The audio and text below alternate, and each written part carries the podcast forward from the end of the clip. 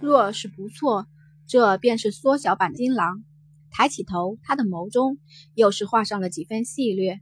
两次见到他，两次他似乎都处在麻烦之中，这还真是不小的缘分呐。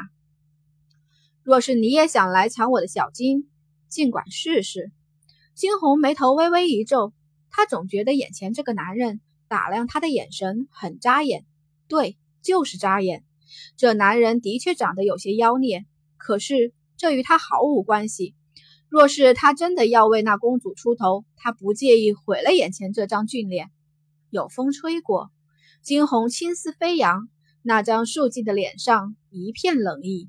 他就这样冷冷的开口，丝毫不给眼前的男子一点情面。北庭玄眸眸中的笑意愈发深了。果然是个特别的女子。这东景上下有谁敢用这样的口气与他讲话？那些个女子无一不是一见着他便脸红了。他微眯起眼，打量着他，小家伙，本王看上你了。小家伙，金红眼角猛地一抽，我去你妹的小家伙！反是察觉到了金红的怒意，金红肩上的小金这会儿也是对着他猛地张开口。试试警告着什么？真是不简单的小家伙，竟然能够让金狼臣服，果然是本王看上的人。你是谁？金红眉头猛地一挑，女人，你只需要知道，本王是你未来的夫君。金红发誓，他从来没有遇到过这么自大、这么厚脸皮的人，今世不成，甚至是前世都没有遇到过。这个男人何以这么自大？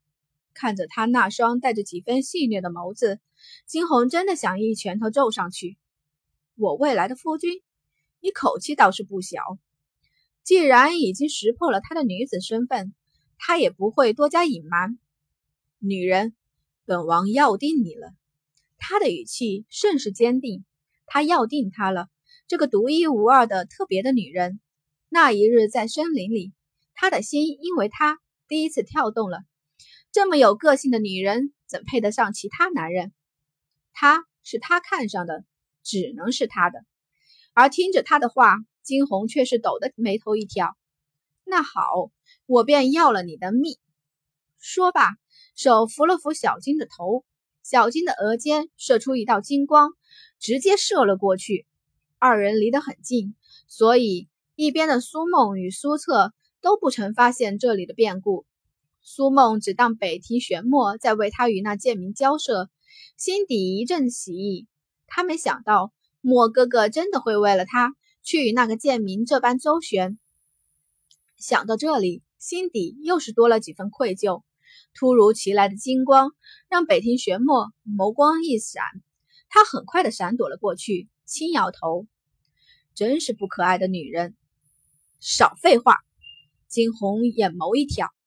冷冷的看向他，若是你是跟那个纨绔公主一道的，给我滚开！